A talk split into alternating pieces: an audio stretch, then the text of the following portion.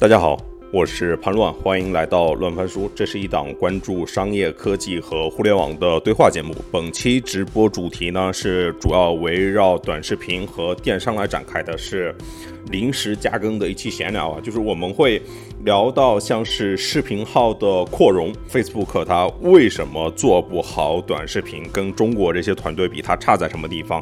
然后。抖音电商历史上的那一段弯路，指的就是鲁班啊，它是一个什么样的状况？还有的就是像是得物啊，它的品类的泛化，以及这一次在上海疫情里面受到什么样的影响？就是因为它是一个重履约的，都都在上海嘛。我们还讨论了一下，对比了一下火车站电商跟 SKP 电商的不同。对对对，就是三位嘉宾呢是这个写短视频观察的金叶成。然后是之前在快手做过产品经理的判官，还有之前是在字节跳动做推荐的 Alex 啊，然后 Alex 最近在搞 Web 三这一块的项目，做了一个插件，就是帮你追踪推特上你关注的人，就是这些人他们的持仓啦、交易啊和收益情况。对，正在融资，感兴趣的朋友可以找他聊一下。OK，要么三位给我们来做一个自我介绍。呃，大家好，我叫金叶成，然后从事投融资相关的工作，也会写一些互联网行业的评论文章。大家好，我是判官，曾经是一名产品经理，现在是个个体户，偶尔写文章，公众号叫判官老司机。我个人的话是二零一七年本科毕业，然后呢就加入了字节跳动的推荐算法中台，啊，其实当时主要就是做今日头条推荐了。然后呢，从这个算法到业务到底层架构也都做了一圈啊，也有一些自己的理解。在二零一九年底的时候，也拿了一轮一百万美金左右的天使轮投融资出来创业，做到今年初开始也开始看区块链这个方向啊。然后目前也在呃 Web 三领域去看一些 infra 的工作，比如说数据工具啊，比如说安全之类的方向。今天这个主题呢是聊这个视频号，呃，一个诱因呢是我发现一位朋友就是发了一个朋友圈，是这样说的，就是说分享视频号啊，或者说这个直播到微信里面的任意一个场景，就是不管是对话页，就是我们的聊天窗口，还是你的朋友圈，不管是短视频还是直播，你任意点进去一个，就是你对方查看以后都可以上下滑来切换这个推荐内流的内容。然后他说呢，就是大胆预测，这个改动未来是核弹级别的，当然还需要这个时间等待这个视频号的生态它逐渐的丰富，然后这个上下滑的内容它足够的精准才行。对，然后他说这个改动呢，对于微信的意义啊，就是说是这个基于朋友的，然后也能够延展出这个兴趣。就是类似于小红书，就是你外面看着是一个双列的，但是你点进去任意一个视频都是就是单列的不断下滑，哗哗哗，类似的就跟或者说快手也是一样的。譬如说快手是从二零年做那个单双列改版之后推全屏之后，之之前的双列你往下面滑是评论区嘛，对吧？现在你往下面一滑，全都是无限的这个内容流，对吧？可能还有朋友没有意识到这里的意义，就是说要知道这个。之前微信内的就是所有内容，它都没办法洞穿关系链。一方面呢是没有一个恰当的逻辑呈现，另外一个呢是这个内容的关联性问题。但内容的关联性问题，现在通过这个你任意点击一个内容，它无限下刷，它是某个层面可以解决这个问题的，就是在微信内部任意场景随时随地上下滑。这个是不是相当于是把这个流量天花板一下打开了？因为我们之前在快手上面已经发生发生过这一次的事情了。快手之前的那个时长啊、留存啊，应该都是靠这个上下滑，就是这个一个产品 feature 的改动，然后就大幅的拉升那个数据。那就是下面对于视频号的挑战，是不是就是把这个推荐算法做的精准一点就差不多了，对吧？Alex，就是你干推荐产品的，就是你你先来说啊。呃，其实我有一个观点，就是做内容信息流，它其实有一点像开一个赛博奶茶店，就是其实大家最后比的还是说面向这个呃消费者，你能提供的糖的这个信息的这个甜度能有多少？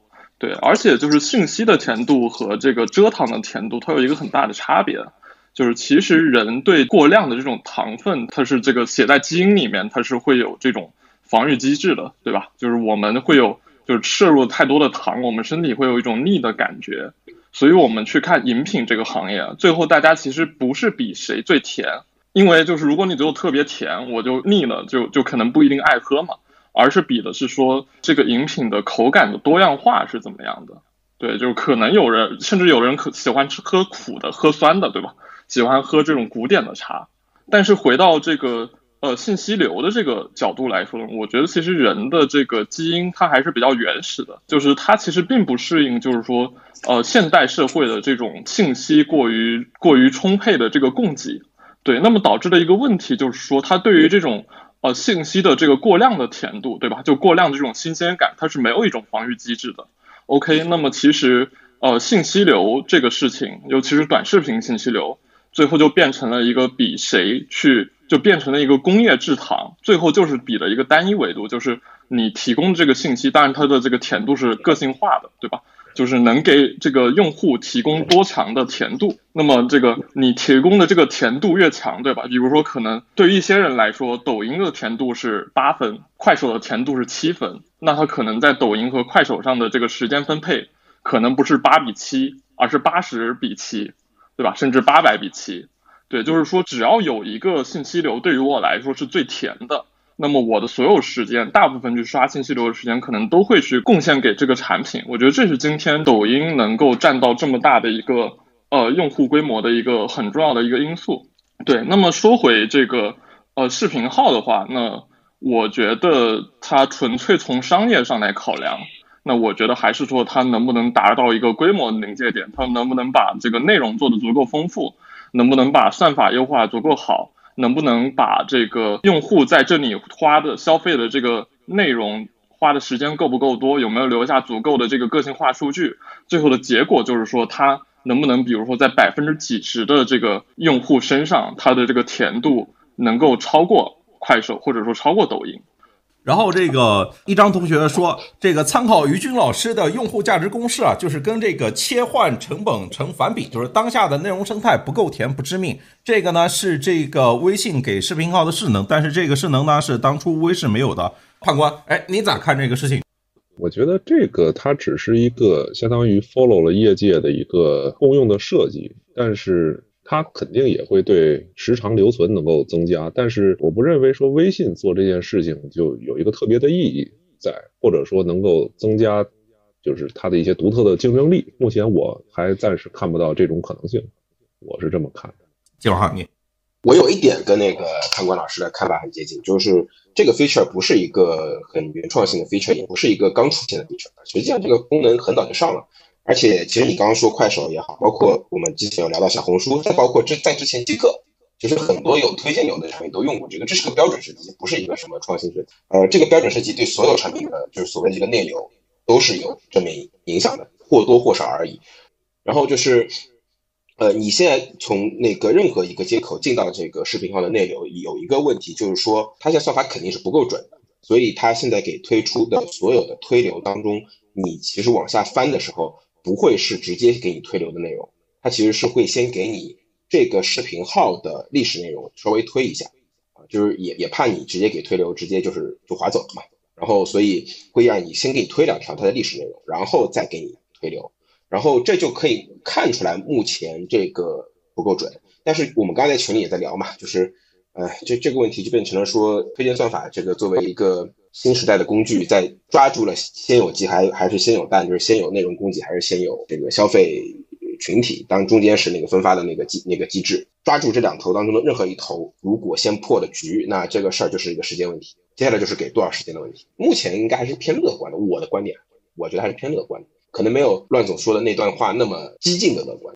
前一段时间，我从一个比较接近微信团队的人那边听到了一个说法，就是说微呃视频号的日活的计算是不考虑这种在社交分就是社交分发场景里，比如说从群里、从对话里、从朋友圈点进去的，他只是看从视频号这个入口进去的。这我听到这样一个说法，但如果这种上下滑打通的话，你不可能再不去记录这个日活啊这些数据了。对吧？所以它的统计口径有可能会发生变化，也就是说，大家有可能会看到，如果它公布这个数据的话，那这个数据日活肯定是会向上拉的。这是一个侧面的信息啊。入口进去，它如果上下滑开始统计的话，我觉得会比较合理吧。如果直接进去就算，有点可能会有点有点过了。就是你使用微博登录第三方也算，呃，也算我日活。你在朋友圈里面点开我的分享页也算我的日活啊。对对对，就是这个口径问题。据说微信就之前是不统计这种社交分发场景进入视频号的，不把它记为日活。据说只是据说。但我觉得统计不统计到日活这个不重要，但最后都会统计到一个数据上，就是平台的总微微嘛，这百分百是会涨很多的呀。对，视频号是微信的视频号，它不是一个独立的产品啊。最终它肉烂了都在锅里。总微微肯定会涨很多嘛，然后就是总微微，然后就是用户又多了，总微微多了。反正我其实我我当时想到就其实就两个确定性的信息嘛，然后一个就是待解的问题嘛。确定信息就是这个现在创作者，尤其是直播。我感觉直播可能比视频号更先跑出来，然后另外一个点呢，就是这种上下滑，以及就是今天微信明显是在让所有的产品都来支持视频号。你想想，连微信支付，你使用完微信支付都让你推一个视频号的那个 一个内容给你，这个就是是不是有点过分？这个是不是？还有这事儿，我的版本在安卓上还没看到，是不是苹果比较新的？就有一点我是很确定的，就是刚刚乱总说增加 VV 这件事儿，我觉得。呃，从就条件来说，这两个是确定条件嘛，导致了一个直接结果是增加 VV。我觉得直接增加 VV 这个结果会另外一个很确定的间接的结果是公域流量被建立的盘子更大。可这个中短期来看，肯定是利好微信直播，包括微信直播的电商业务的。就是这件事儿一定，因为就是你的公域流量的盘子越大，直播业务肯定越好做。这个目前肯定是更利好。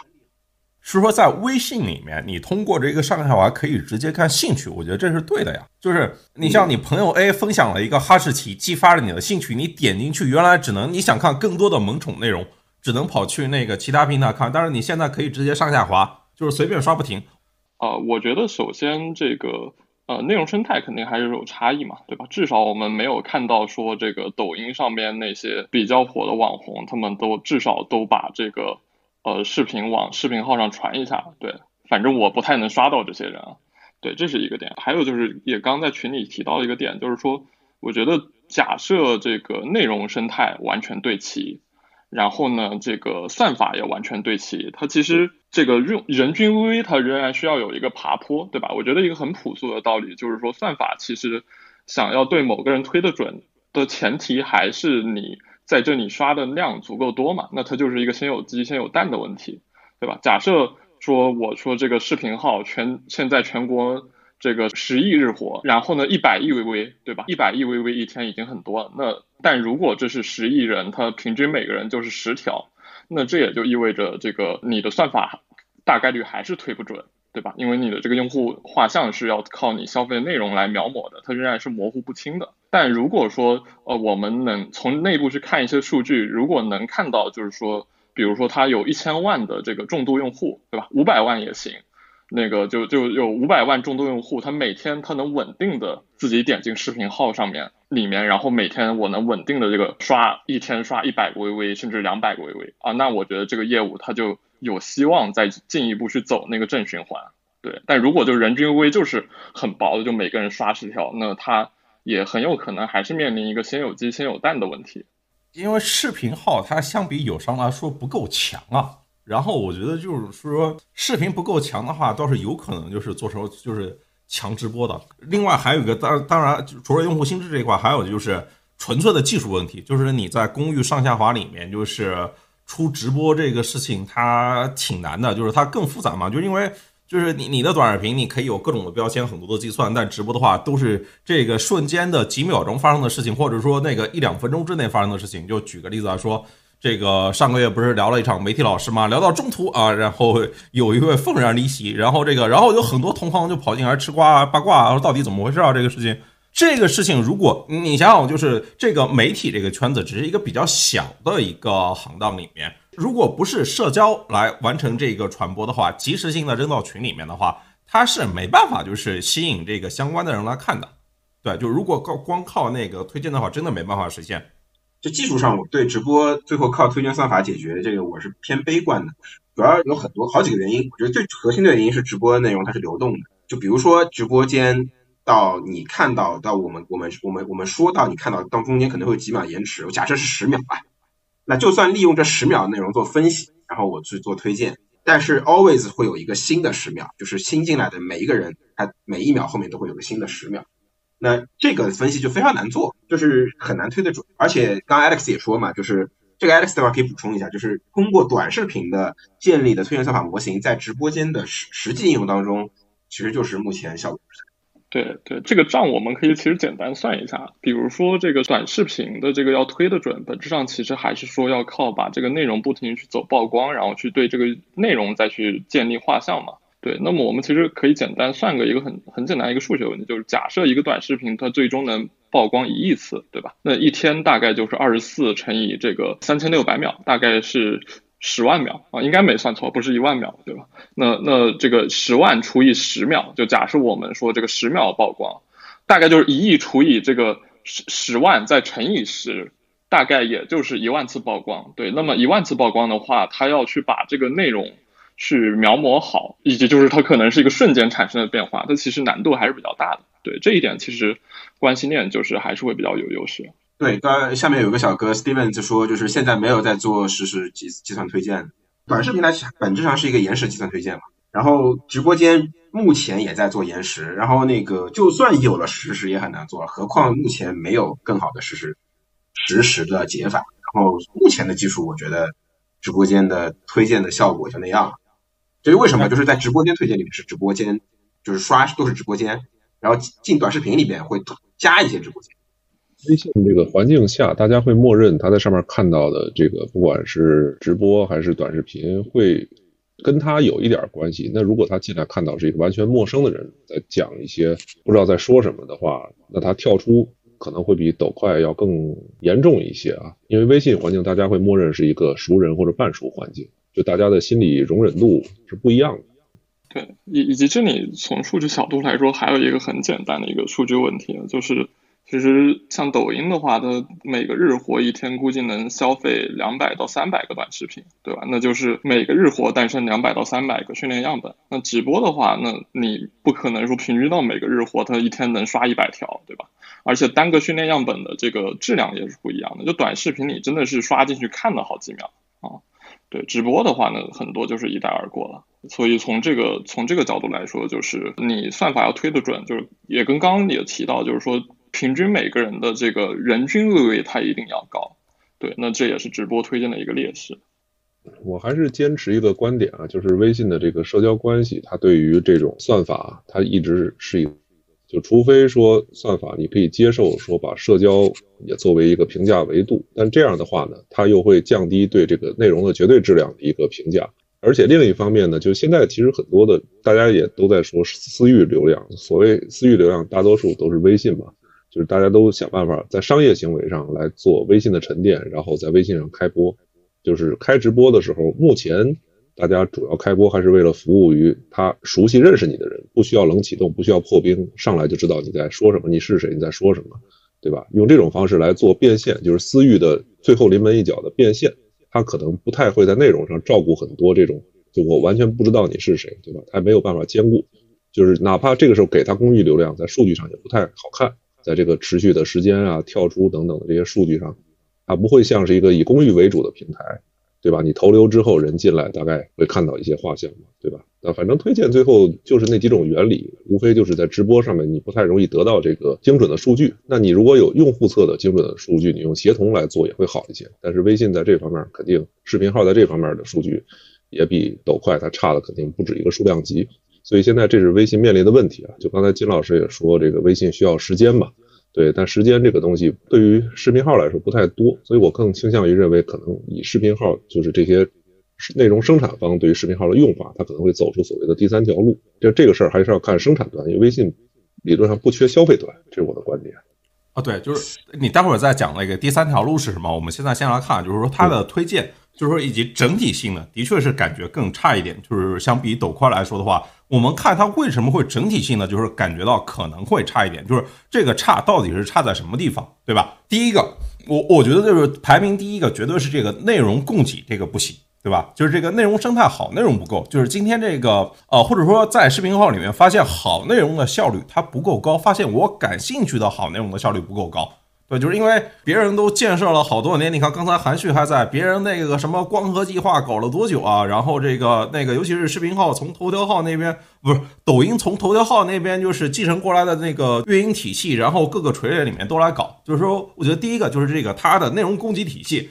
肯定是这个差的，对吧？因为本身就是微信也一直信奉着跟早年的快手一样嘛，都是我们不运营，但当然其实是有运营团队的，有运营团队的，这是第一个点。第二个点就是，我觉得潘光刚才说的也对，潘光刚才发个朋友圈，就是说这个微信做视频号，这个好跟不好啊，都是因为这个，可能都是因为微信或者说视频号，它就是微信的一部分，这是它好跟不好一体两面。这其实说的就是说，社交它可能带来一些在直播分享上的部分的好处，但是那个。如果是秀场的直播，那肯定就不好意思分享了嘛，对吧？秀场直播你分享给谁呢？对吧？就是我我我们在分享这个行为里面，在社交这个行为体现出的我，它不是完整的我，就包括有些分享，就譬如说今天那个共青团，还是那个什么少少工委，全都给。一千多万全是在推那个开学第一课，那明显是这个上面命令让所有的这中小学生家长都来看的嘛，让所有小学生都来看的，对吧？就是他们可能也都分享，但那个分享不一定代表他们本身真实的意愿的行为。就是说，呃，甚至这个社交数据有可能它对于这个推荐还是一种干扰。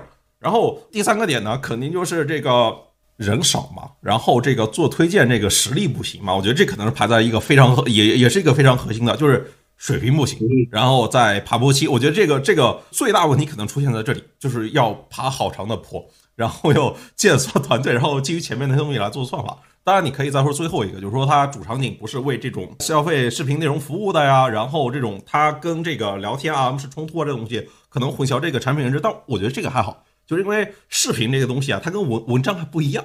太短了，然后也太丰富，可以挂小窗口，也都可以听。然后你就是不断的刷刷刷刷刷，然后有聊天过来再过来。我是觉得这里面可能是最难攻克的那个点啊，就是就是是他们自己本身的这个爬坡能力的问题。我我特别同意判官老师说那个关系链是干扰。我不知道现在抖音的做法，以前抖音确实是把这个，我主要从从算法角度来说，应该是当做干扰项单独列在外面，就是所谓关系链是归关系链，然后那个算法是算是算法。虽然混混混在一起，对吧？就所谓你熟人，就比如说推五条，然后给你加一熟人这件事儿，我从他们的做法上来说，它可能更接近 AD 道，对，就是说我我强行给你加塞一个熟熟人，虽然你可能不爽，对，但是我我我为了做达成关系链，加一加进来。然后刚刚也在想，就是视频号所谓的朋友圈或者群或者呃私聊的这个入口，其实具体到三个场景当中还是会有些差别的。比如说群和朋友圈出现高热内容本身的概率会大很多。就我转发的这个东西，这个所谓的视频号的入口，它这个条内容本身可能就是大概率是条高热内容，对，然后沿着这条高热内容往后去刷，我不知道抖音之前的经验啊，但是如果沿着高热内容往后去刷，我觉得本来本身不是一件很好做的事儿。我其实有一个思路啊，这个就是比较贼啊，如果视频号有人愿意这么干，其实完全可以这么干的，就是每天监测一下抖快的那个高热内容库，没问题吧？就是哪些内容的数据特别高，然后给那些作者在视频号里面一一做个对应，对吧？然后你进来的时候看一看，就是或者说你你瞄准一下各个垂类里面的那一些用户，反正今天他们同步发视频号，我看这个行为越来越高了嘛。看他们哪边的那个行为高，你在站内给他一个相同的权重，先推一推，这个可能是最省事的一个行为。模拟推荐流是吧？你这个。思路就抓那边的数据，就是你不一定能抓到推荐流嘛，但是你可以抓到他那个就是最核心的一批大号嘛，最核心的那各个锤刃里面的内容创作，譬如说每个锤刃你甩他五百个，然后就每就是爬虫就是后面盯着，每天也就几万条内容嘛，然后你后台就自动看一下那边的数据，给它做一个排序，然后这边再给那个用户推出来。我觉得这个就可以一看就用简单粗暴的问题来解嘛。高热流高热流模拟推荐流的那个最早期对啊，能启动但我觉得实际上今天应该不是在这个阶段了吧。我我不知道，我我不能不能这样，不能这样。这样的话，视频号的算法就真废了。因为工程模型就是那几个，Alex 做这方面的可能比我熟啊。就模型是这几个，重要的是数据和用户行为。你如果说就是用人工的方式去强行改变这种输入的话，那给你的输出也只会越来越歪，最后就这个事情可能就彻底。我确认，我刚才只是胡说，我只是说就是说一种可能性。对，我明白你的意思。对，不知道 Alex 是怎么看的。呃，我我觉得其实这这样做问题也不是太大了，对，但是我觉得可能也可能还是没有那么有用吧，对，因为我我觉得它核心你要把算法做起来，核心还是说就是那个你至少比如说一千万用户人均 V 它能上一百嘛，对，就是光靠这个它能做到这一这一点吗？我觉得也难吧。对，这这么做其实本质上是推，比如说我我我有一亿人能刷出过五十，可能我可以我可以这么干，就我追求的是总 EV 数可以这么干。但如果我就追求一千万 DAU 能够过一百或或者一百五，那这个干法其实不是那么的。哎，待会儿我跟你说啊，信息流产品啊，这种尤其是那种靠爬取的信息流产品，一开始都是这么干的。是是，大家一开始说的是是那个刷宝吧？刷宝好像当时就是这么搞的。嗯，然后说这个一张的同学说，这个微信业务啊，应该拉长周期去观察，不管是这个公众号、视频号啊，技术跟内容都可以有时间去培育，跟那个。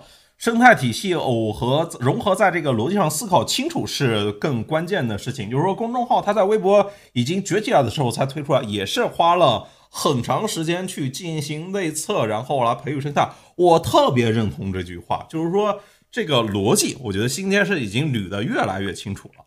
你从业务的复杂度上来说，公众号的业务复杂度跟视频号根本不在一个数量级上啊。对，这这是另外一个问题了，就是你你今天视频号面对的这个。业务的复杂度的数量级，那比公众号高出太多，这才是问题。所以我才说给的时间可能也是要多很多的。就像你们刚才在聊那个爬坡的问题，公众号的爬坡多好解决，简单的供给模型、供需模型。那视频号它就不是一个简单的供需模型，所有推荐算法也不是个简单的供需模型。哎，你看，好多人都这个在说这个演唱会这个问题。大家有没有注意到，就是那个孙燕姿在抖音的演唱会两亿观看人次，然后罗大佑在视频号应该是四千万吧？罗大佑的人气高，哎，我这两场我都没看，我其实不知道，就是孙燕姿跟罗大佑那两场效果效果到底有多好？就看直接看数据肯定是不会差的。我觉得就是我很难想象今天在抖音上任何一个二十年前的明星做场直播，你说没人看，我不太信。啊，效果的确差，很差。那个不过是因为那个对方团队的问题不专业，中间还掉线了。然后主持人也就是他们压根就没把这当一个演唱会来准备，就是太随意了，就是没有严肃对待这个事情。平台方的主持人呢也业余，中间跑了，竟然跑去上厕所去了，这个找不到人。然后那个就是这个孙燕姿那边呢，也就是怎么说呢，就是没有全情投入吧，就不像人家。七十岁的这个罗大佑老师，人家还在那个就是全场给你这个从头唱到尾，唱了十几二十首歌吧，这个真诚就是明显就不一样。然后是这个，以及就我觉得核心的差别是在这个朋友圈里面有刷屏这个效应，所以尽管他那个只有几千人看。但是因为那个刷屏，它肯定影响了所有人啊！我就不相信那天晚上有谁的朋友圈里面，我我说就是观看这个直播了，咱们也不能不好好说死吧。就有些人他就不在这个圈子里面，我说大部分人就不可能有人不知道，就是那一天罗大佑他在这个视频号里面做演唱会吧，你看不看是另外一说啊，但那个消息你不可能看不见，但是在抖音里面你刷过去，你可能刷到，但你也不会留特别印象，可能就过去了。就是那个影响是不一样的，就是你朋友圈里面可能很多人都在分享这个，哎，罗大佑这个演唱会。对，这个我觉得也不奇怪，也不意外吧。就是对比快手最早做周杰伦那场直播，就是第一场做周杰伦的直播，大家还记得吗？我当时印象也是尬到就是突破天际的那种，因为周杰伦连说什么都都没想好，然后我就根本听不下去。然后后面几场就越做越好了嘛，就是后来包括二零年的时候做那个快手做版本龙一的那个。音乐会的直播就字节就是你看孙燕姿这次翻车，字节内部员工都吐槽了。那换我我也吐槽啊！他妈就是今天跟那个对家打擂台呢。这个隔壁你看视频号就请个罗大佑，那所有人都在转发，尽管场观也没多少。你说那个对于我们这样的大平台来说，六亿日活大平台来说来干这事难吗？不难呀，孙燕姿我都给你找到了。但为什么大家都不能尽点心呢？对吧？这么个事儿，本来翻车可能也没人看也就算了，现在翻车有两亿人，有有两亿人知道是吧？我我觉得主要是在那个对比的行为里面，本来就是他，即便是翻车，可能大家也不会那么在意，至少行业里面的人不会那么在意嘛，对吧？但这不是那天是对家打擂台嘛？你看很多人都是哎这边跑一跑，那边看一看这种，对。哎，果然抖音不行，哎，这这个印象留下来太差了。对，的确是这个那个准备的用心程度完全不一样。就是抖音那场，就是孙燕姿的演唱会，给人整体感觉就是纯粹的玩票，就跟我们这种差不多，就跟我们这种随意起的直播差不多啊。连个台本啊，这种就是非常严谨的流程啊，就是每个环节应该出现什么样的内容，然后灯光什么多，中间还能就是宕宕机了，你想想，这不是抖音的问题啊！我要非常严，就是当刘德华都没出问题，孙燕姿这更不可能出问题，出问题那明显是这个不是这个平台方的问题，平台方支撑这个两亿场观是没问题的。你你说这个事儿还真有点奇怪，因为照理来说，以我对抖音团队运营能力的了解，不应该呀。孙燕姿那场还有个很大的问题，就是这个选曲也不知道是什么原因，版权还是什么，选的真的是冷门曲目啊，就是我是没有任何看的欲望，这个也很奇怪，没有没有任何提前沟通啊，对，没有共鸣嘛，就都是都是一些偶尔有那么几首相对热一些的，也都是在后来就是比较靠后的年代出了一些。孙燕姿在抖音的重点是这个去年冷门歌手梗用在了抖音的那个夏日歌会，就是用来收费的那个嘛，就是要推。付费的这个音乐演出，然后就是今年这一次呢是畅聊会，不过时间上跟罗大佑重叠了，所以着实有点尴尬啊！我觉得真的是没用心准备啊！我也两边都看了，这个就是那边就随便放个音响，然后就是你看罗大佑人家还给你整个乐队，那个就是项目线还搞个五条人来个就是连麦这种，有没有可能是对着罗大佑这场，然后临时准备的这么一个活动，所以准备不足？按说这种明星出来的档期，他是需要提前沟通嘛，也不会太临时。周杰伦不签给呃呃呃，我看错了，我我我看成了周杰伦不签给快手，我吓一跳啊！不都签是啊，周杰伦签给快手了，对，没错。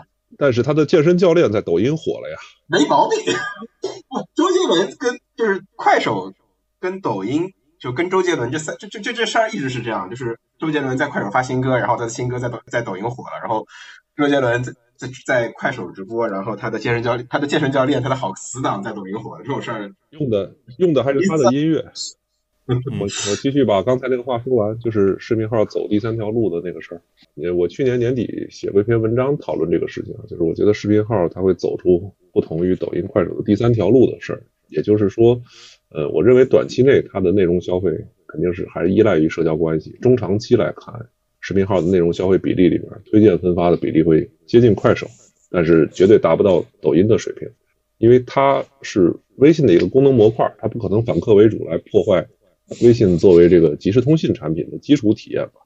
它只是为了增加微信的用户时长和内容消费这么一个，而且也可以为这个内容生产者提供这种私域流量的沉淀和变现的这么一个工具一个场景。就所以说，视频号存在，它其实是强化了微信作为内容创作者私域流量池的这么一个意义，它也能留住一些内容的消费者。它是从这个层面，而且它的内容的它的这个分布啊，和现在公众号的这个头部内容到下的一个分布，我觉得会是一样的。就头部都是那些官媒啊，正能量，就是一些完全没毛病的，你放到哪儿都不违和。当然，在很多年轻人，尤其是年轻人看起来可能会是一些什么父母辈的人喜欢转的东西。这是头部，然后腰部会是大量的这种营销项的东西啊，一些这个标题党啊什么的。就是视频号，如果说呃，咱们先说它的短视频这部分的话，它的内容分布可能会现在公众号是什么样，最终它视频号也会是什么样啊。直播的内容这块呢，我倾向于认为它还是会是一个，就是说私域流量变现为主，就是说它服务于这个主播的粉丝为主，它不太会真正做这种什么零粉开播，至少在短期内看不到。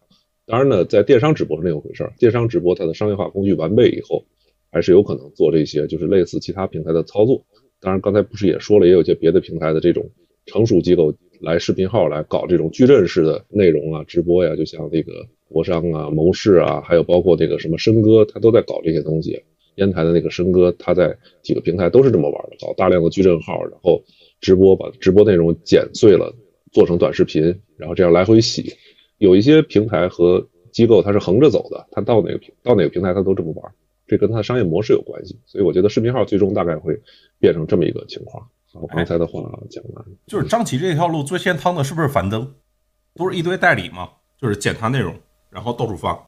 有可能，樊登是这种代理方式，应该是玩的比较，不能说他一定是最大，因为有很多在水面之下的。但他一定玩的是最知名的，就他本身作为一个还比较头部、比较就是所谓的高端的这么一个人人设啊，就不是那种草根人设。看一个投资人说啊，就是说像那个像博商这一套的玩法，就譬如说，就其实他其实他们全全部都找这种成熟的老师来做嘛，就是大概一年能做到十个亿，对，这其实已经比很多的那个机构要强了。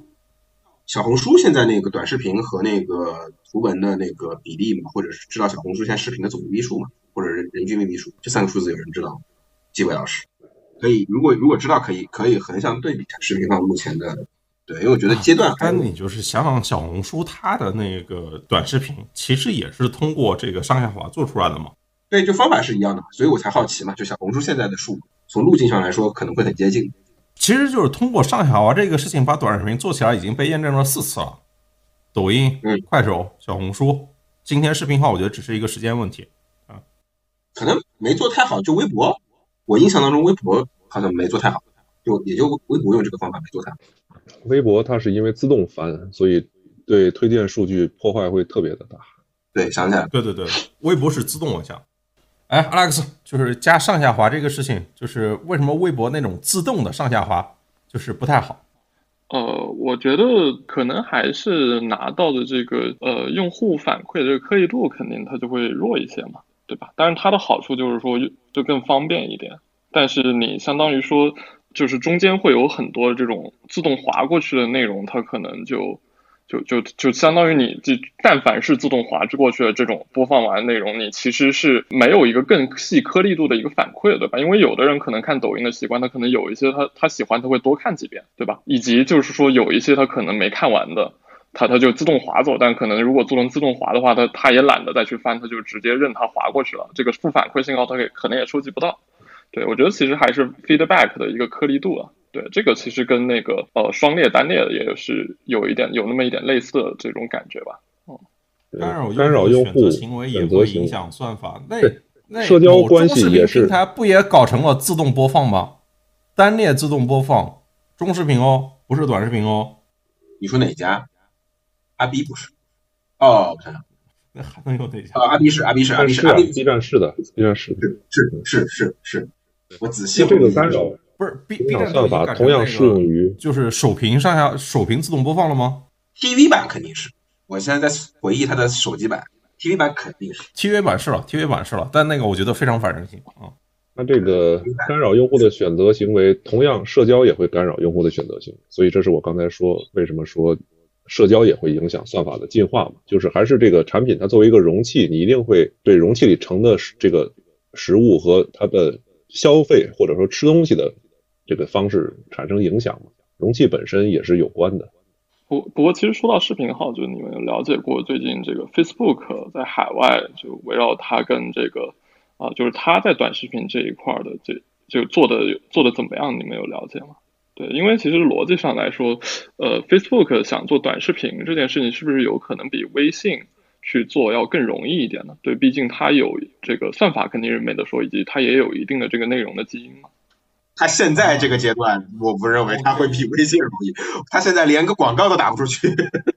你不知道，就我我给我先给一个负面消息，就是它因为那个广告隐私的问题，它呃，我最近几乎所有做跨境的朋友告诉我的说法都是 Facebook 的那个就广告投流基本废了，就完全没法做任何的归因。如果他给到广告主的归因能力，跟他自己算法呃做视频推荐用的是同样的话，我觉得那就结束了，不可能做起来。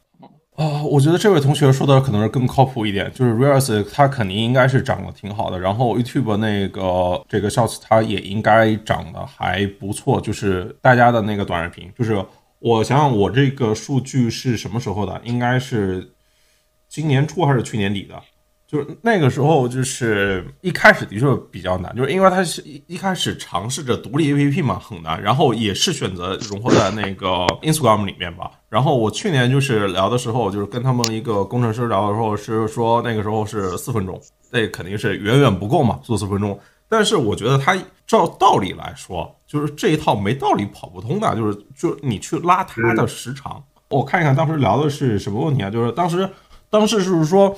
就是为什么 Facebook 就是干不好短视频这个事情呢？就是归因是归因到就是 Instagram 它是以图片为主的，然后这个介质本身是这个问题，就是它的所有的核心的产品体验它是基于图片的，就是产品，就大家都今天都是职业经理人嘛，那么职业经理人他不敢转型，不敢动，对吧？这个说为什么小红书敢动呢？那是因为毛文超的 OKR 就有一个啊，人家就是小红书就能 all in 短视频啊，就要干短视频啊，这你说我就觉得刚刚那个说法非常的推卸责任，我非常不靠谱，不是不能改，就是在大厂工作的同学应该可以理解这个事情的，对。就是就是他不敢改，不想改，对吧？然后就反正是一开始 Facebook 是先啊、现在叫 Meta，Meta 一开始是做这个独立 APP 不行嘛，然后就是我我觉得核心点还是还在一个点上，就是他们压根就没想过运营这个事情，就是当他做独立 APP 的时候，谁想去运营呢？对吧？就包括视频号一开始也不运营啊，对吧？一快手一开始也不运营啊，对吧？就是大家都是纯粹这种就是。就是产品和技术的信仰，谁要搞运营啊？谁要每天搞什么挑战赛啊？谁要去那个各个垂类里面扫大 V 啊？对，就是一开始就是这种技术方法，然后，然后，然后呢，就是生产者一上来发现，哎，没流量了，那就没然后了，就不搞了嘛。其实他早前那个 Instagram 搞那个 IGTV 也是这个，也是这个道理吧？就是你你大 V 上来发视频，然后发现没人看，那我就删了走人啊。然后你你你看那个就是 Story 它能够起得来，那个东西还是因为 Story 它拼的是这个关系的网络，它不是拼最优质的内容，这是一个很核心的差别哦。就是拼关系网，就是 story 这个事情，它虽然也在短视频这个范畴里面，但是它它可以就是通过它的关系密度，因为你有多少好友来看嘛，看你这个阅后即焚嘛，所以它 OK，它就是超 story OK，但是短视频是最后都是导向极致好内容的，就是要拼内容创作才华的，它不是纯的拼那个你社交网络规模节点的，所以就是得也对于这个 Meta 来说也是一个爬坡期吧，对。Reels 和 Shorts 情况我不清楚啊，但是 TikTok 肯定是国内的运营手把手教海外运营，就是手把手教会的，这个我知道。不过刚提到那个海外隐私问题，那个铁拳 TikTok 一样也要吃啊，这个其实是平等的。它有一个地方它不吃啊，笑死！海外的微微市占率都到百分之十五，已经这么高了吗？就他们不招运营，你知道吗？他们没有运营团队。我觉得这一一个一定是这个对于 Facebook 和这个 YouTube 这两个产品来说，团队来说一个非常要命的点，就是他们没有运营。就他们骨子里面就是人家的运营，那个 CEO 是他妈管销售的，对吧？跟咱们这个完全不是一一路事儿，就是对运营的概念理解就不一样。然后他们就没有搞内容运营的。也没为啥吧，人家就是一直以来就没有这个认知，他不需要，他也做长得挺好，就是就是认知路径依赖嘛。人家以前没内容运营长得挺好，你现在你要说服人家说你必须得搞内容运营，人说凭什么呀？嗯啊我觉得就是国外可能国外确实没有这种就是把手弄脏的这种传统，在互联网行业，就是包括地推啊这种事情，而且国外的人口密度也不利于做这种事情。国内也没有啊，抖音起来之前就是你你想想，就是说你像抖音搞滤镜、搞魔法表情，然后搞模板，然后搞这种就是合拍这些功能，然后搞这个挑战赛，那也是抖音搞起来的，大家才相信有要有运营团队啊。你告诉我之前哪家的就是大厂，这就是这个我知道，抖音的内容就是抖音的内容运营是介入，就是抖音都不叫抖音，他们内容运营就介入了。不，就这个这个这个地面力量在直播时代嘛，就是一六到这个更早一五到一八这个直播年代，就是当然那会儿是以工会啊什么的，就是这种模式，然后线上呢就是以这种挑战赛啊、什么 PK 打榜这种方式来做的。呃，这个直播平台其实已经搞过一轮了，这个就是中运营，只不过是有一个工会在中间充当代理人嘛，这也很重的。但是我说就是他们没有，比如说我我就这么说吧，Instagram 起家靠的是滤镜吧，对吧？对。但你后来他就发现他不搞滤镜了呀，搞几款你就不搞了呀。但是你看抖音的一直在今天还不断的给你出那个各种挑战赛、各种模板这种，比如说今天儿童节肯定要给你推一个怎么变小，到重阳节给你推一个怎么变老，就是给你做出一个特效出来，然后什么电光啦，还有那个什么就是动感马达什么之类的，我都忘掉了。对，这是抖音的起家的手段嘛，就是在线上给你一个，就是给 UGC 用户一个玩的一个工具，在线下呢就拉一些有能力的创作者入局嘛。这个传统也是从头条时代延续过来的。我的意思是说，老外的公司好像不太屑于做这种把手弄脏的事情，运营是个脏活累活。比起所谓产品技术那个，就是说写文档、敲代码这种相对优雅的事情，运营是比较脏的事情。国外互联网公司没有这样的传统，包括哪怕你是做 O2O 线下业务或者做网约车，国外他们更倾向于说摆一个工具在这儿，让你司机下载、注册，然后怎么样，就所有的事情，包括客服都 online 的，他不太愿意做这种地面的事情。你看当年中国这些很多公司都是，哪怕你业务是纯线上，你也要做地推，更不用说跟线下有关的，像我我觉得 Jeremy 同学讲到了一个一个一个一个关键点，就是海外的互联网公司的卷度不够，或者说海外的互联网从业者不愿意像我们这么卷。然后内容运营本来是一个很卷的事儿，就是他对于他对做事儿的人有要求，他如果不够卷，他就卷，他就不行，这有一说一。啊，我跟你说个真事儿啊，就是说我在推特上面看到了一个人说，就是说。就是前段时间，Meta Meta 开那个民主生活会，类似于字节的那个双月面对面，CEO 面对面，就是有员工问小张说：“我们现在能不能实行这个一周四天工作制啊？”然后小张就非常不爽，说：“你看我们竞争对手 TikTok，他们都是搞九九六，这个 Meta 没让你们就是一天工作六天就很好了，你还问我要四天工作制，太难了，太难。”对，这这里其实还有一个特别因素，就是本身 Ins 啊，还有 WhatsApp 在 Facebook 体系里，它也不算很受支持吧。对，这两个这个事业部人力应该都是蛮少的。但 Reels 应该不归在 Ins 事业部里，对，员工不卷，就我觉得这是核心。因为我当时好像听到一个说法，我忘了是哪听到的，就说 Meta 的工程，就不要说运营这件事儿，工程师都不愿意卷。那你这个训练量、反应速度就是慢啊，工程师都不愿意，都不愿意配合。对。海外很难卷起来，他有这种，除非像这个马斯克这种，就是他本身就老板就带头卷，然后而且让你们看到了我也很卷，而且用一些比较强力的手段推下去。对，而且他本身是个制造业企业嘛，他也可以搞这样的东西。别的纯互联网公司在国外想卷很难。就我跟那个高新义也聊过这个事情，就在坡县，你想卷的话，员工会投诉你的。就他作为一个。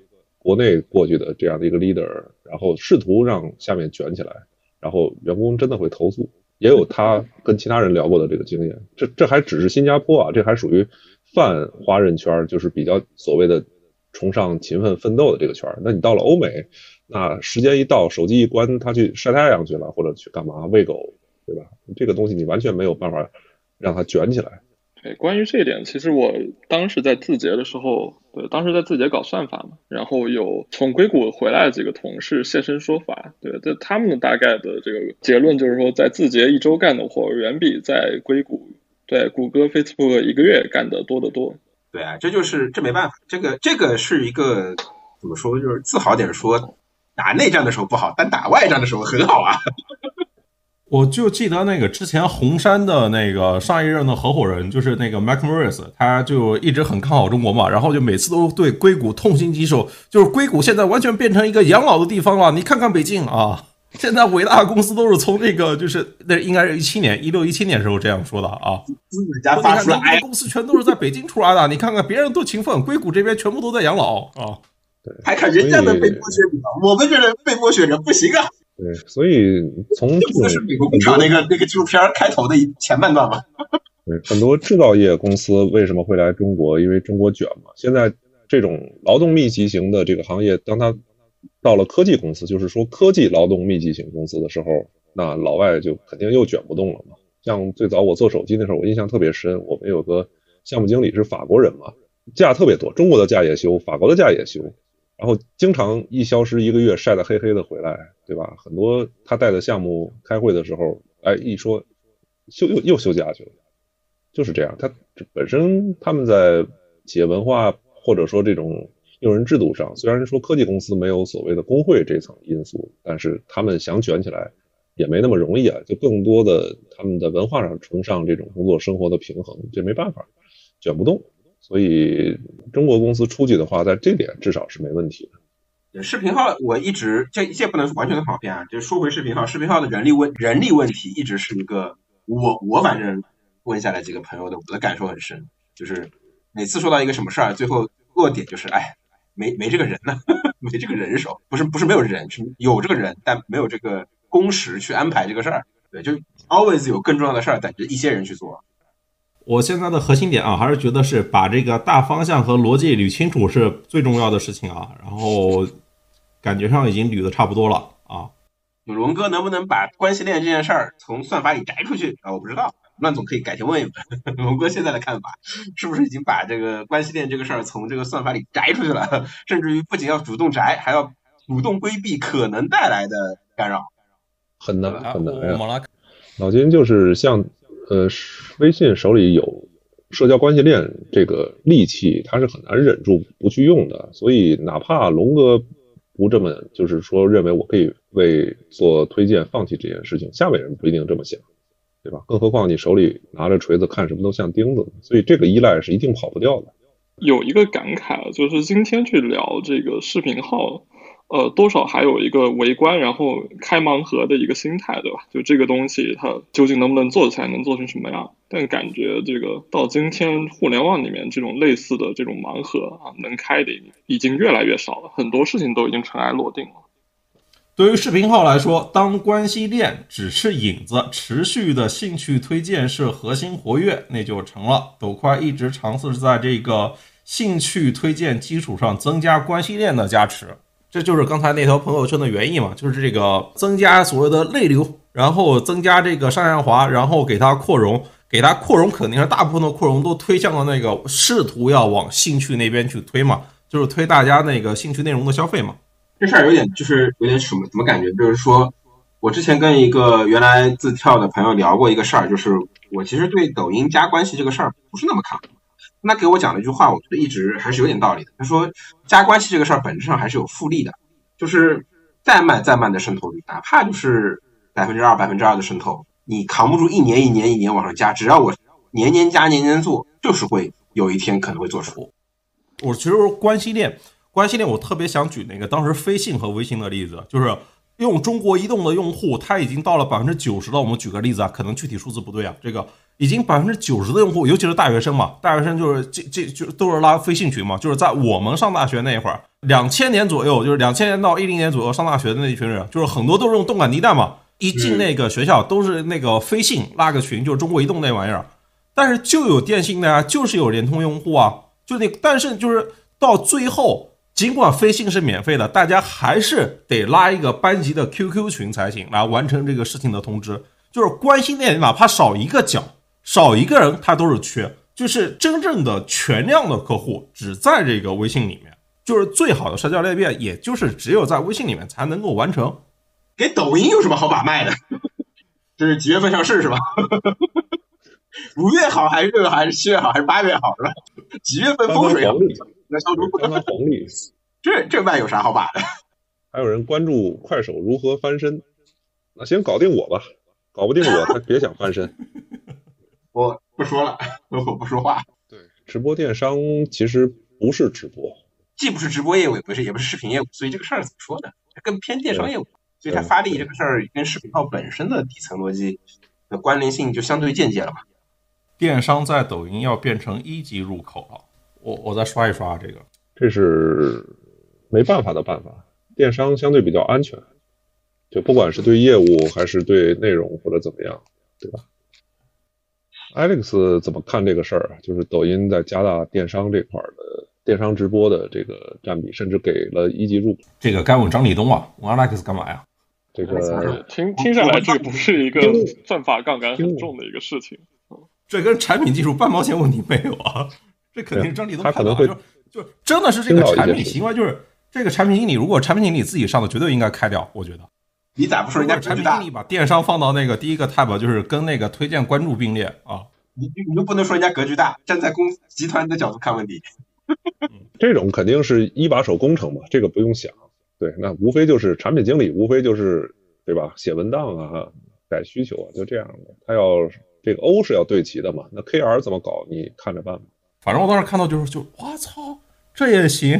但是我真的最近这一年在抖音真的买了很多东西。我还尝试在他的类似用拼多多的方式，就是在他的那个推荐页里去刷商品，然后随意买。就老金，你是不是经常这么干？在拼多多上经常这么干？我经常这么干。对，就是无脑买，就刷着看哪个顺眼，反正都不贵嘛，十块二十块。而且抖音抖音开了这个呃一百以下免密支付，体验就非常顺畅，咔咔咔咔买就是了。然后过几天十几个包裹就来了。老金，我记得你在拼多多经常这么干。对，但最近半年。倒也不是拼多多，我什么东西买的少。呃，其其实围绕这个，我倒是有一个问题啊，因为我这两年，呃，是有感觉，就是抖音的这个电商渗透明显起来了，对。但我的这个印象其实还停留在大概三四年前，我印象很这个很深刻，就那会儿刚开始推这个短视频的这个购物车，对吧？那会儿量还是很差的，就各种做不起来，觉得是一个不太有希望的业务。鲁班跟对小店就就那个阶段。对，就是这里面它这个核心的这个转折点是在哪儿呢？还是说它也是一个爬坡的问题？呃那不是，这不是爬坡问题，这是因为这是跟字节字节啊，字节这家公司这个做产品的策略有关系。就是你像就是字节上来就是要搞一个新事情的时候啊，地毯式孵化，就是那个所有网格全部推进，对吧？所以就是那个有电商啊，就是要做电商嘛，就是张立东老师不是拍板了嘛，然后我们要搞电商，这个电商是比广告这个商业化更大的空间，这个只有电商才能够支撑我们商业化的未来，当然垂类也可以啊。具体的细节我有点记不清了，但是时间上肯定是二零一九年。哦，这这不是爬坡的问题，不是爬坡的问题，是那个团队互相乱七八糟瞎打架，是这个就是整个字节机制的问题，就是那个店更适合卖广告，就是鲁就是你看到最后肯定是鲁班更好卖嘛，结果鲁班跑出来，完了鲁班里面就他妈就是全他妈坑蒙拐骗、假冒伪劣嘛，对吧？呃，鲁鲁班是抖音电商历史上的一段弯路。但但是你要想想，为什么会有这段弯路出来嘛？就是因为就是字节做产品机制，就是不是说让一个团队一来做这件事情，是所有团队一起从不同方向来测。而且我觉得就是因为有有鲁班，他们才坚定的认为电商能做起来。对，哦，是因为鲁班是有虽然鲁班广告业务，之后，才觉得就是说这个不是后来换那个鲍勃来嘛，就是那个高泽宇过来嘛。你看，你看那个 Bob 他说他来了之后干了什么事情呢？我想想，那个鲍勃是二微信的直二零年播的不乱总，你先找我，我贡献一个八卦，就是嗯说那个一个是说鲁班他虽然是广告业务，但是他印证了就是在抖音这种环境下单列的环境下买东西是 OK 的，这是一个。第二呢，就是在 Bob 来之前，就是之前好像是姓王吧，他们负责电商的人做了一年的这个从一九到二零年做了一年的短视频的电商，然后呢，在二零年四月份的时候，在他们内部一个小范围的会上。这个被张一鸣怒斥说我们浪费了整整一年时间，接着不久就被撤掉了。主要是隔壁快手电商风生水起，那会儿抖音再不做就不行了啊，这是肯定一个点。但我觉得还是跟这个机制它是有关系的，就是因为就是小店跟鲁班它压根就是两批销售，结果就是因为鲁班的销售就是他做广告他有业绩啊，他干得好啊，对吧？你你要小店销售他就没有这个广告业绩，商业化我帮你推什么推啊？就是到最后大家发现，哎，这个数据上肯定是这个鲁班，因为他就是走广告嘛，然后他越做越好。但是你看鲁班到最后吸引来什么样的商家呀、得多高的毛利才能够支撑起鲁班那一套的消费啊，对吧？就是到最后你别说就拉了电商嘛。复购率低，现在购物车复购率也不高啊。现在抖音的那个电商能 ROS 能跑到一以上的商家，我看也没几家。呃，对，今天抖音电商是有复购率的，但你说鲁班这个能用复购率？哦哦，对，鲁班电商效果很好，但复购率极低，为什么？不就是因为坑蒙拐骗嘛？就是就是骗嘛，割一次就走嘛，对吧？就是你他没有复购率，他都不进购物车，哪来的复购率啊？对吧？没有订单记录，什么都没有。对，就是火车站电商。对对对对，对对对。鲁班就是火车站电商，就是咱们就这一次了，再也不见了啊！那你这宰就宰，往死里宰。其实二类电商搞得最大的还是微信，只不过不在一二线城市而已。哎，火车站电商这个名词不错，以后我学一下。这词儿就是从火车站书店过来的，我感觉。就是火车上的杂志不也是这样吗？那会儿坐火车经常买到本书，一看什么刘德华死了，什么就都是这东西。淘宝直播电商做，终于有人说淘宝直播电商做的烂了是吧？啊，不容易，不容易，不容易，这么多年了，终于有人说实话了是吧？抖音、快手、拼多多打了半天，最后发现扭头一看，哎，阿里为什么凉了？有没有这种可能性？完全有啊。但拼多多的直绝绝对播真的不会凉，只是说占比下降，它一定还是最大的那一个，就是因为就是核心还是你要锁生产要素嘛，就是你进来的晚了，就是譬如说支付这道关你就迈不过去啊，对，然后就是物流体系，我觉得就是都挺挺挺难的吧，这个我觉得就是你就看电商，就是你像电商就是一体两翼，然后金融物流对吧？然后你后面你你有流量是有流量啊，就是别人之前说那个什么三流，然后你多出一流嘛，就是更上面内容流 OK 啊，没问题。然后你也有很大市场，但是就是你要看就是要完成电商这个事情，它有几块核心能力拼图嘛。你要说电商整体业务确实很难撼动，但是我觉得淘宝始终处于这种被动手势，又找不出什么具体业务能够向抖音进攻的。我觉得这个长期态势肯定也不是一个什么好消息。这个说张一鸣直接吐槽这个电商购买流程，就是可能是在鲁班那个时候。后来呢，直到把这个电商交给抖音自己来做啊，然后开始好转了。不算小。不不，那个阶段就是稍微好了一点嘛，只是说遵守了一些商业的基本常识，就是要卖好货，然后做一点点的这个履约跟这个售后的把控。我觉得只是干了一些最基础的常识的事情，就是不卖假冒伪劣产品。当然，然然后把所有的收口收到了一个地方啊，就是收到了统一抖音电商，这也是一个。我印象当中，不仅张一鸣自己用，二零年还是二一年的时候，抖音内部还发动了一次内部的大团购，好像就是啊，不是不是抖音，就是抖音电商发动了全字节所有员工十万人当时一起买东西，然后发现了很多业务流程问题，所以这个我觉得是一个。很好的一个流程。张一鸣是真的会用自己的产品啊，我是亲眼见过抖音给主播。他不仅自己用，他还会要求同事也用，他自己也拍。我是有一次我在看一个直播，是一个小主播，然后我亲眼见他进来咣咣咣开始刷礼物。你们有一位抖音的同学，当时就是原来最早火山的一个主播张一鸣，刚刚砸礼物，然后后来人家就因为这事儿。记得了，然后后来就去了，包括张楠也砸了很多礼物，他后来就就加入字跳了，后来成为抖音早期的成员嘛。呃，这这里我再插一个比较业余的问题，那那为什么像在海外，像 Meta 这样的公司，他没有把对吧？他也搞内容搞得很好，为啥没有把这个手没有看见他比较大力的去把手伸向这个 电商领域？你这个问题可不小白啊！你是非常天真的问出了一个非常深刻的问题，这个问题是我我会文问过的。王慧文在清华的那个课上，他专门问过一个问题，说为什么中国的互联网公司啊，这个业务的往往是就是做业务闭环，而海外的互联网公司往往做全球化？大家看一看那个 Meta 的那个收入结构分布就 OK 了，百分之九十八、九十九都是广告，就是这这就解决了，就回答你所有问题，就是因为他默认，就是哪怕你做电商，到最后也要问我买流量，因为只有我才能够支起全球最大的网。然后广告是所有的商业模式里面最好最轻松的，我干就跟他们不愿意干运营一样，就是电商也是要干脏活苦活累活的呀。就我能赚这么容易的钱，这么高利润的钱，我为什么要搞电商呢？我为什么？你看到亚马逊想赚点广告费，还得去造仓，还得去管人，还得去内卷，我不开心吗？我卖广告多好啊！对啊，不用履约呀，多好啊！那三分三分之一的 GMV 也是也是广告费啊。对吧？所所以当然还是不卷，就是对啊，躺着的嘛，钱这种干嘛站起来？这个，你给我个理由，我干嘛卷起来？不要说站，不要说卷起来，我连站起来都不敢站起来。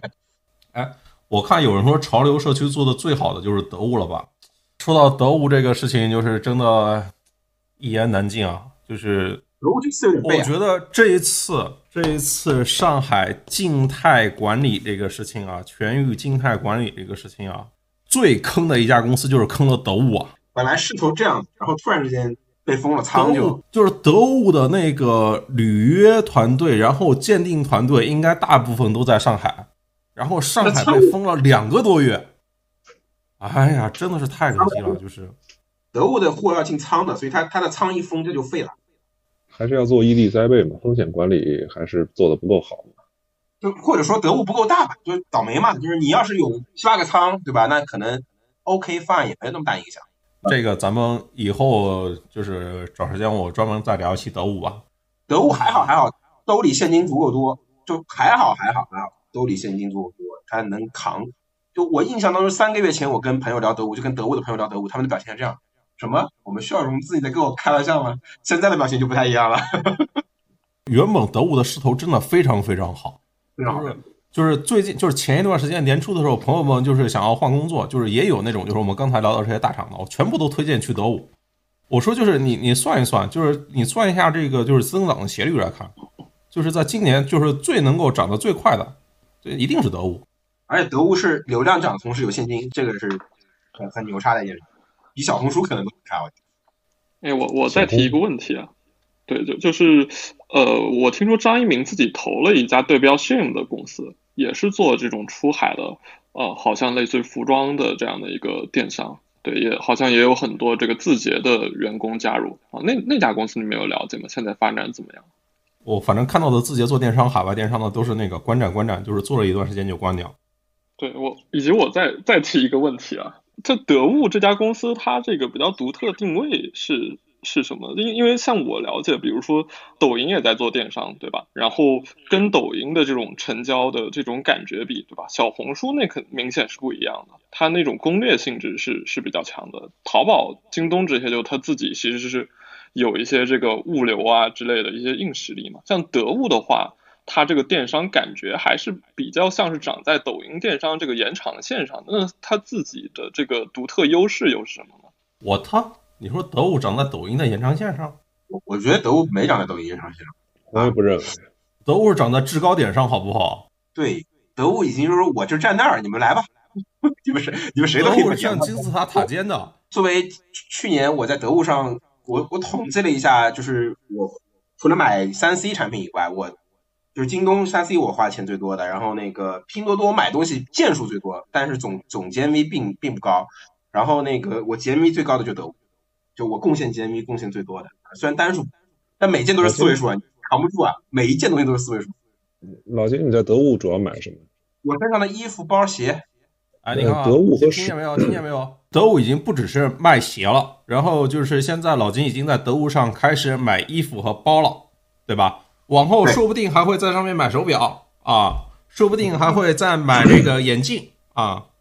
对，这就是得物的那个商品的一个泛化路线，就是它现在早就不是不是一个只卖鞋的了，就大家这个认知一定要更新。你看老金已经跟你说了，除了卖鞋呢，然后人家现在也卖衣服了，除了卖这个服饰衣装呢，就是鞋鞋鞋履呢，人家现在已经开始卖这个穿搭，然后开始卖这个首饰，开始卖人晋升的一些东西了。凡是都是让你看起来更光鲜的东西，得物都会卖的，朋友们。对高高客单价三 C，它也在卖。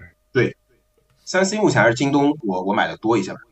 呃，这个泛化你如果真的如果仔细想一想我靠，这个泛化还是很有逻辑的，不是说它的泛化会导致优势失去，这个泛化会让它的那个优势更加巩固，朋友们。那对，它就是就是难买小红书，它就是薅着我们这样的用户，死命的薅。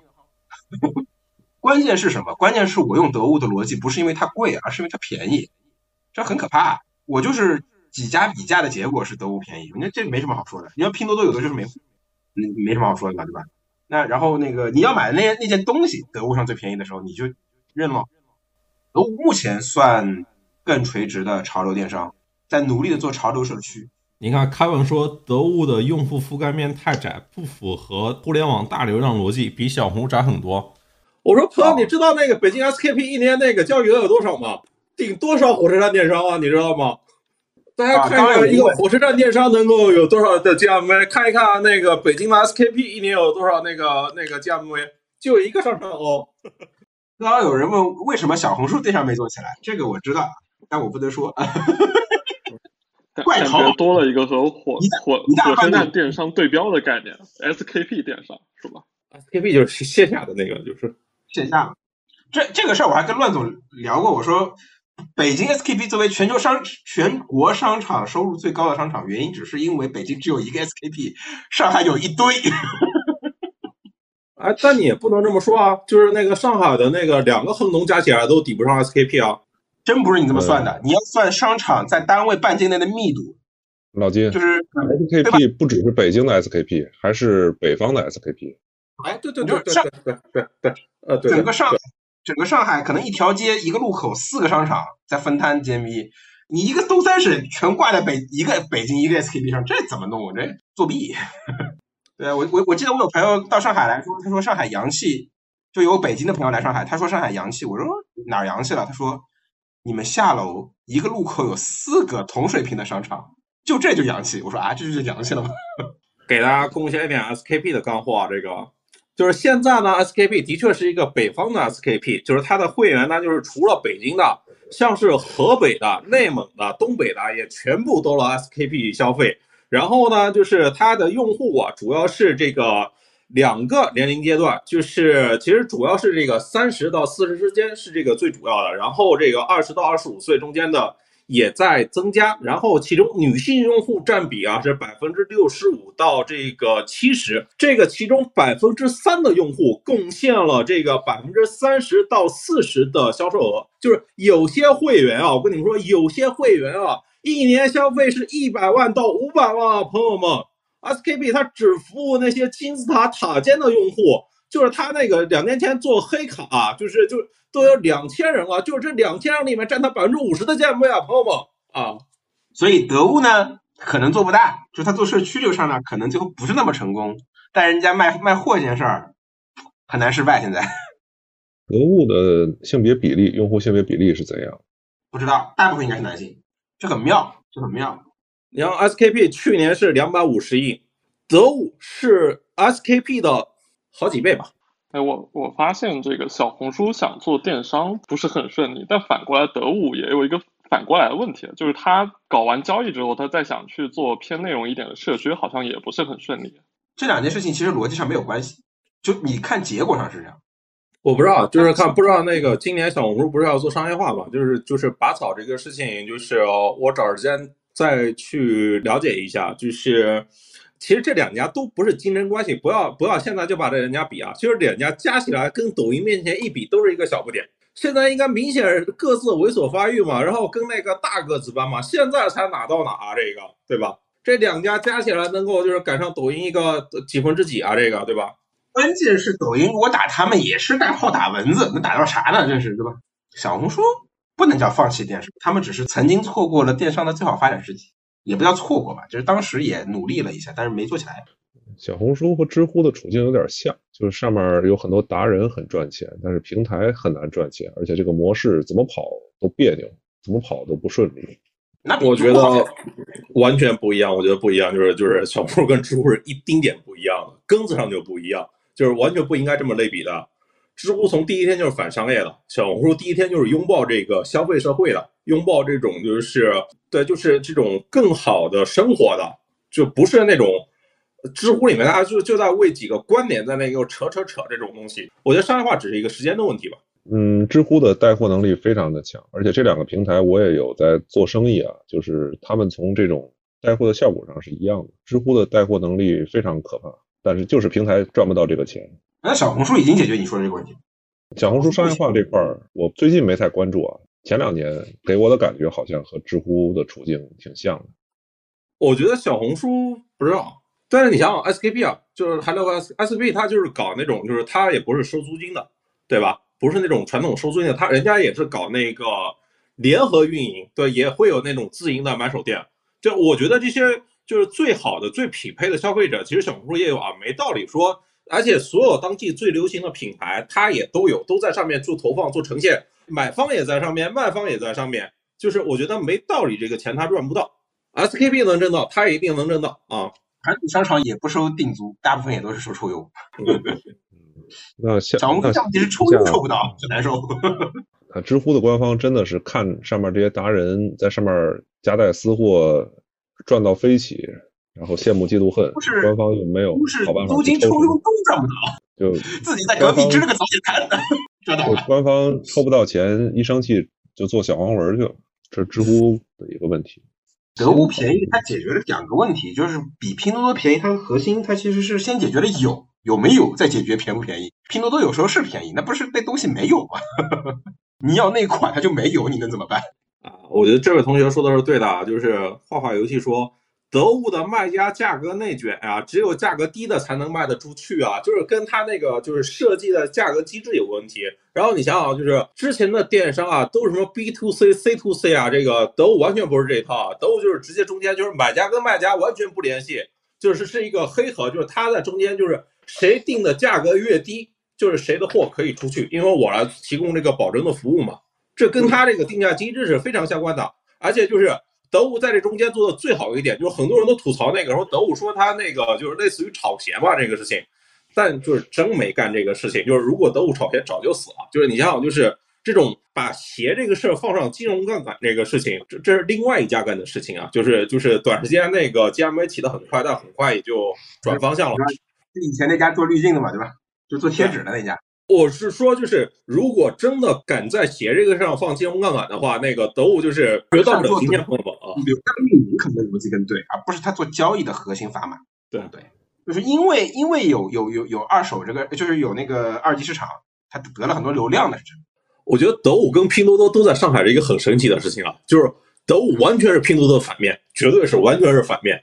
得物拼多多不讲性价比。我先说啊，拼多多上我买过鞋啊，保真的没问题啊，就百亿补贴买的没有任何问题。先说啊，我有一双那个 Boost 三五零是是拼多多上买的，拼多多问题是款少，就是说穿了就是卖家的问题。其实就乱总刚刚说那个很对，卖家问题，卖家不够多，谁会敢去拼多多买鞋？有多少个？有几个像我一样胆子那么大的，对吧？然后买的人少，卖的人不就少吗？很简单，拼多多上买的，你去德物上鉴定，德物只要鉴定出鉴定不出来是是是假的，你就是就当真的穿，很简单吗？是不是逻逻辑非常简单吗？你去拼多多买双鞋，然后发到德物去鉴定，如果德物鉴定出来告诉你它是真的，那它就是真的。得物的这个鉴定，对吧？你如果把它看成一个类似于物流的基础服务的话，就是一个公司如果也想做得物这个事儿，鉴定这件事情本身门槛高吗？很低。这一类的电商，呃，我最早接触这一类是我有个客户做玉石的。我当年问过他们，就是这种鉴定的门槛。他说，首先玉石比鞋都好鉴定啊。我先说一下，就是玉石是非常标准的，不用自己鉴的，是有第三方机构，就是国家机构鉴的，按件计费的，一件五块钱。鞋还比这复杂一点，但是鞋呢，它有一点，它其实不能百分百的鉴出来真假，所以它就有空间啊。就是你得，我们作为用户也得允许人家确实鉴不出来，你真到鉴不出来，你也就认了。我就就是就就这个逻辑，它它这里是不是有一个点，就是说要建一个类似的鉴定体系的门槛不高，但是要让用户信你这个鉴定的门槛可能还是比较高的啊。对，所以它占了这个高地啊，而且他不仅他在用户那儿建立了这个高地，他现在可能政府跟他要合作，也去制定所谓的这个鞋啊、衣服的鉴定的，就是呃，反正上海市地方的这个一个标准门槛，这个也占了，所以你就很难，就确实占了地利，没有办法。你也不能这么说，不能说德物是既当裁判又当球员，因为你想这个，他只要有黑哨你就完蛋了，他只要发生一次黑哨，他可能就彻底完蛋了，所以对他来说压力也很大，就就这这个事儿是一条红线。不能我知道我为什么一直和德物无缘了，我这个鞋号太难买，尺码太大。哎，这个地方我我说一下，前两天看到一个 UP 主科普了一个知识，买大号的鞋，你我不知道判官老师你穿多大码，但是越买。越大码的鞋或者越小码的鞋，买到假鞋的概率就越低，因为正常人不会为了非常规尺寸制假，而且就是特别大码的鞋，它的那个价格会便宜，所以你可以用非常低的价格买到一些限量款的真鞋。